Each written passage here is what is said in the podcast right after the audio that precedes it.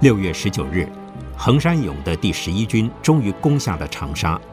这是中日第四次为争夺长沙发生的大规模会战，前三次日军均未能得逞，而且付出相当巨大的损失。这一回，第十一军吸取了前几次的教训，以三十几万的兵力在长沙外围鏖战二十天，阻止了国军的各路援军，再以最精锐的三个师团围攻长沙城，三天城破，国军全面撤退。在此同时，横山勇以十万精锐部队向衡阳推进。六月二十日，日军派遣军总部及重庆军事委员会同时下达作战计划。六月二十二日，日军沿湘江南下的六十八师团准备抢渡雷水，和国军一九零荣有略师发生战斗。衡阳保卫战正式开打。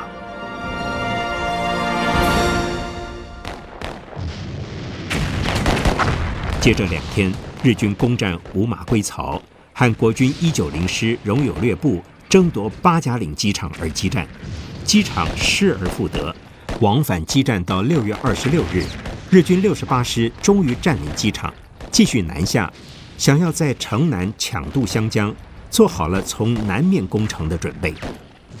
守军在二十四日便炸断了跨越湘江的唯一一座铁桥——湘桂铁路大桥。二十七日，从临时便桥渡江的日军开始发动第一次总攻击，大军进抵黄茶岭及欧家丁，向方先觉布置的外围阵地停兵山、高岭、江西会馆猛攻。打了几天，停冰山和高岭这两个据点，守军两个连两百多人无一生还，但进攻的日军被歼灭了将近一千人。日军指挥官连连紧急回报说，遭遇到从未见过的坚强攻势，每攻取一个阵地需牺牲三至四倍的兵力，而从外围一路打进城内，需克服山头阵地连绵十余处，要上级考虑是否应该重新设定战术。与此同时，跨越湘桂铁路向城西南进攻的一一六师团日军，也遭到了空前强力的抵抗。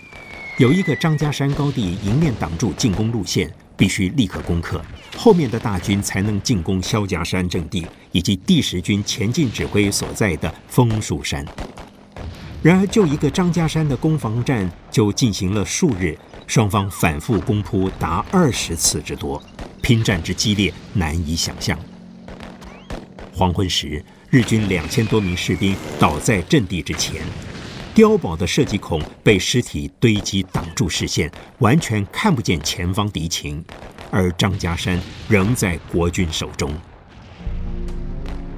黄昏来得特早，其实是枪炮的烟硝和山上草木遭炮火殃及起火的浓烟弥漫山头，遮蔽了部分的天光，其惨烈情状只有“日月无光，血流成河”八个字可堪形容。日军第十一军负责主攻的第六十八师团长是佐久间为人中将，他登上好不容易攻下的欧家丁高地，亲到第一线观察方先觉到底搞了什么花样。左右幕僚正在报告前线传来的即时战报，守军的攻势太坚固，削山成壁，使攻坚日军聚于坡下，然后用三连串的手榴弹狂炸。日军进攻受阻，而且损失惨重。他向副官要了一副高倍望远镜，对着前线的战场仔细勘察。他身边跟着的是师团参谋长原田真三郎大佐以及作战参谋松浦委婉少佐。佐久间为人看了一阵，对旁边的人说：“这个方先觉厉害，他利用城南的特别地形削山成壁，而峭壁。”在关键地点连成长阵，我军若要避开，就被迫从高处阵地之间通过，必将遭到两面居高临下的痛击。如要强攻，攀爬的时候便要挨上成串的手榴弹轰炸。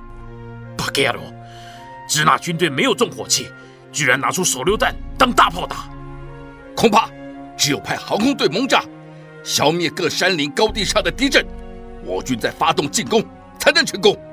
嗯，不简单呢。我看山林上的敌军工事也做得坚固，利用天然山石为凭，空中攻击未必能歼灭。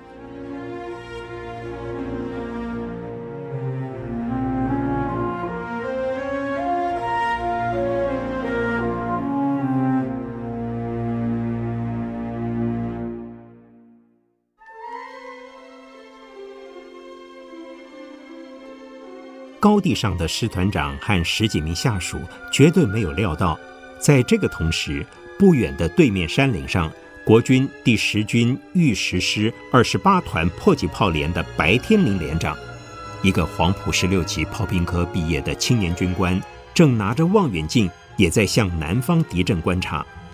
他的视窗扫过欧家丁，忽然在高地上看到十来个日军，看上去似乎多是高级军官。为首的一位正拿着望远镜在四面观看，白天林心里暗想着：这个军官身边的几个人好像都是校级军官，为首的有这样的排场，肯定是团长以上的指挥官。嗯，机不可失，我他妈的一阵炮轰掉你们的老命！他立刻下令，全连一共八尊迫击炮全部装填炮弹。排长这个时候请示，需不需要试一发校正标尺？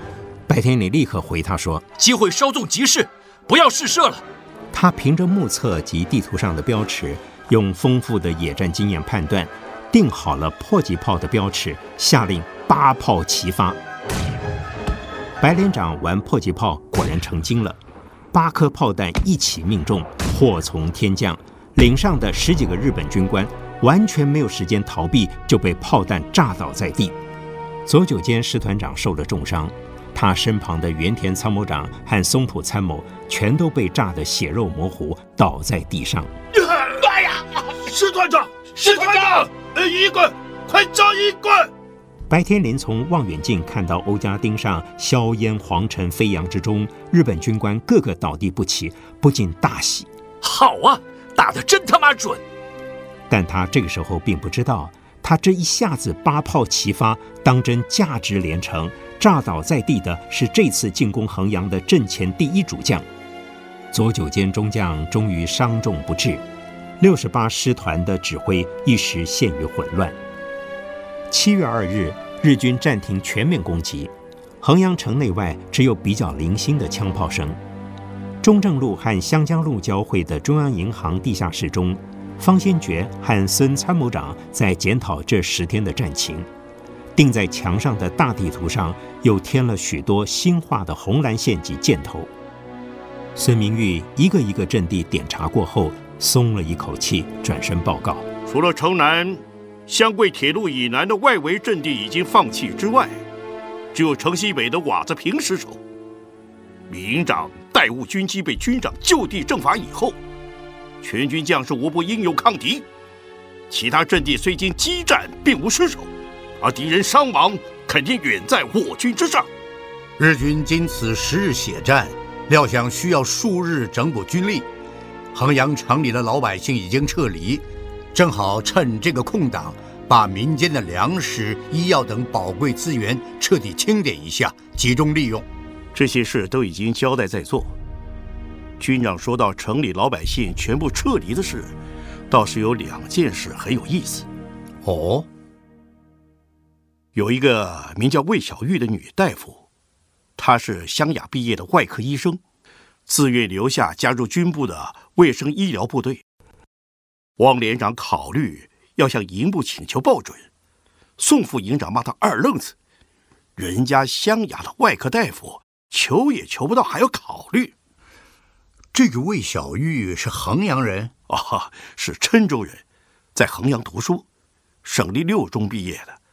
还有一个人，也和省立六中有关系。哦，这个人是省立六中的校工老贺，自称在赵恒惕部队里当过排长，又说前些时死在六中校门外的日本间谍是被他咬死的。经查清楚。那个日本间谍其实是心脏中刀死亡，不过死者脸上好像真被人咬过一口。这个老贺又要干什么？哈哈，他说啊，要加入第十军杀敌救国，勤务连连长看来年纪虽然不小了，但体格魁梧，身手敏捷，又能烧一手好菜，就收留他做个伙夫。听说啊，他换上了军服，系好了皮带，竟然感动的哭了起来。嗯，天生是吃粮的兵胚子。有一架我方飞机坠落在停兵山和高岭间的水田里。守停兵山的王世禄排长带了六个兵，拼死把飞行员救出来。王排长和三个弟兄不幸牺牲了。那个飞行员叫陈祥荣，受了伤，现在生命已无大碍。现在围城之战已经开始，这位飞行员也没法子送回基地了，暂时就留在城里为我们做些陆空联系的工作吧。日方暂停全面攻击最多七八天，第二次的总攻击肯定有更凶狠毒辣的战法，咱们要好好商量一下。通知几位师长，幺洞三洞到这里开会，师长走不开就副师长来。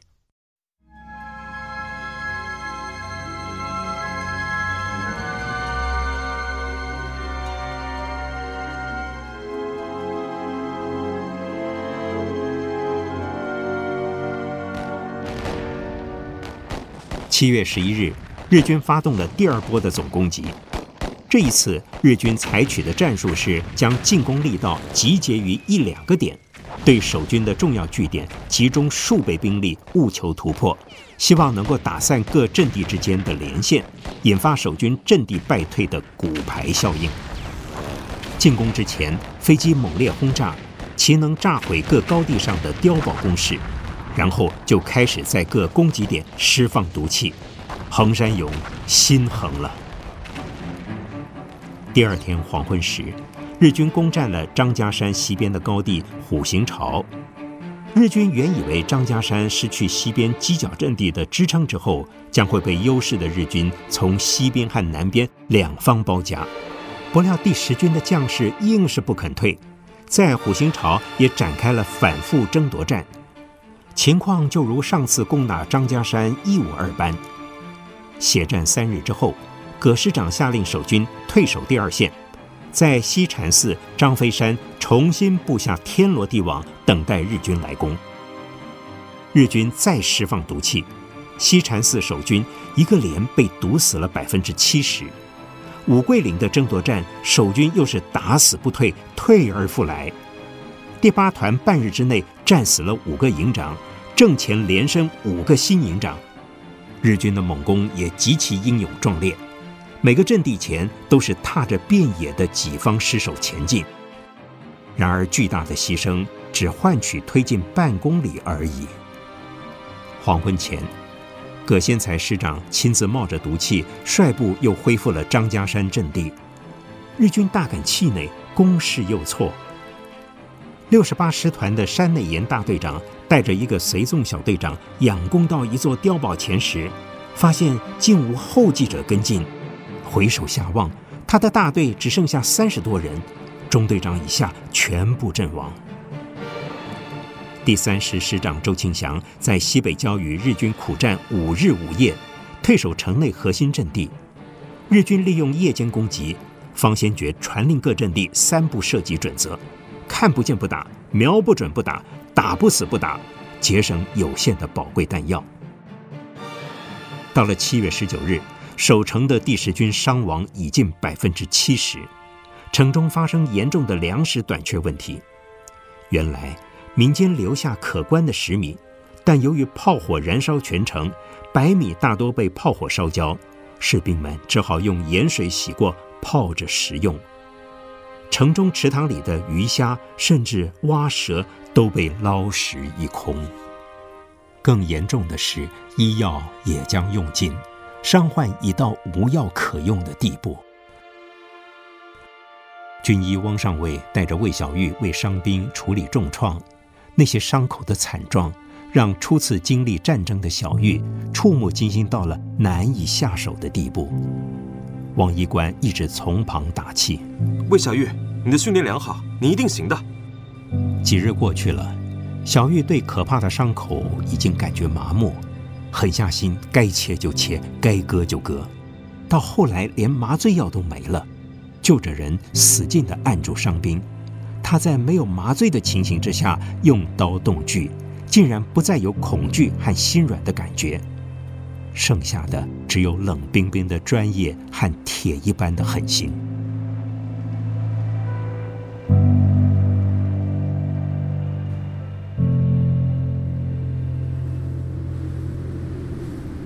这时，城中炮火烧停，汪医官和小玉从医院出来，带着两个医护兵赶向北门及征水防线。传令兵十分钟前带来紧急的请求：征水激战已暂停，伤亡十分惨重，有几个重伤的亟待救命。在另一面，全城到处弥漫着腐臭味，令人作呕。汪医官和小玉都戴着口罩。为了讲话，小玉还不时地拿下口罩，一边赶路一边向汪医官请教：“汪上尉，我有一件事十分不解。什么事？你说。我发现从昨天开始，送到医院来的伤兵人数突然大减，像今天早上更是寥寥无几。我就奇怪，这仗越打越激烈，怎么伤兵反而变少了？总不会都战死了吧？唉，不可能全死了。”而是伤兵不愿再被送医了。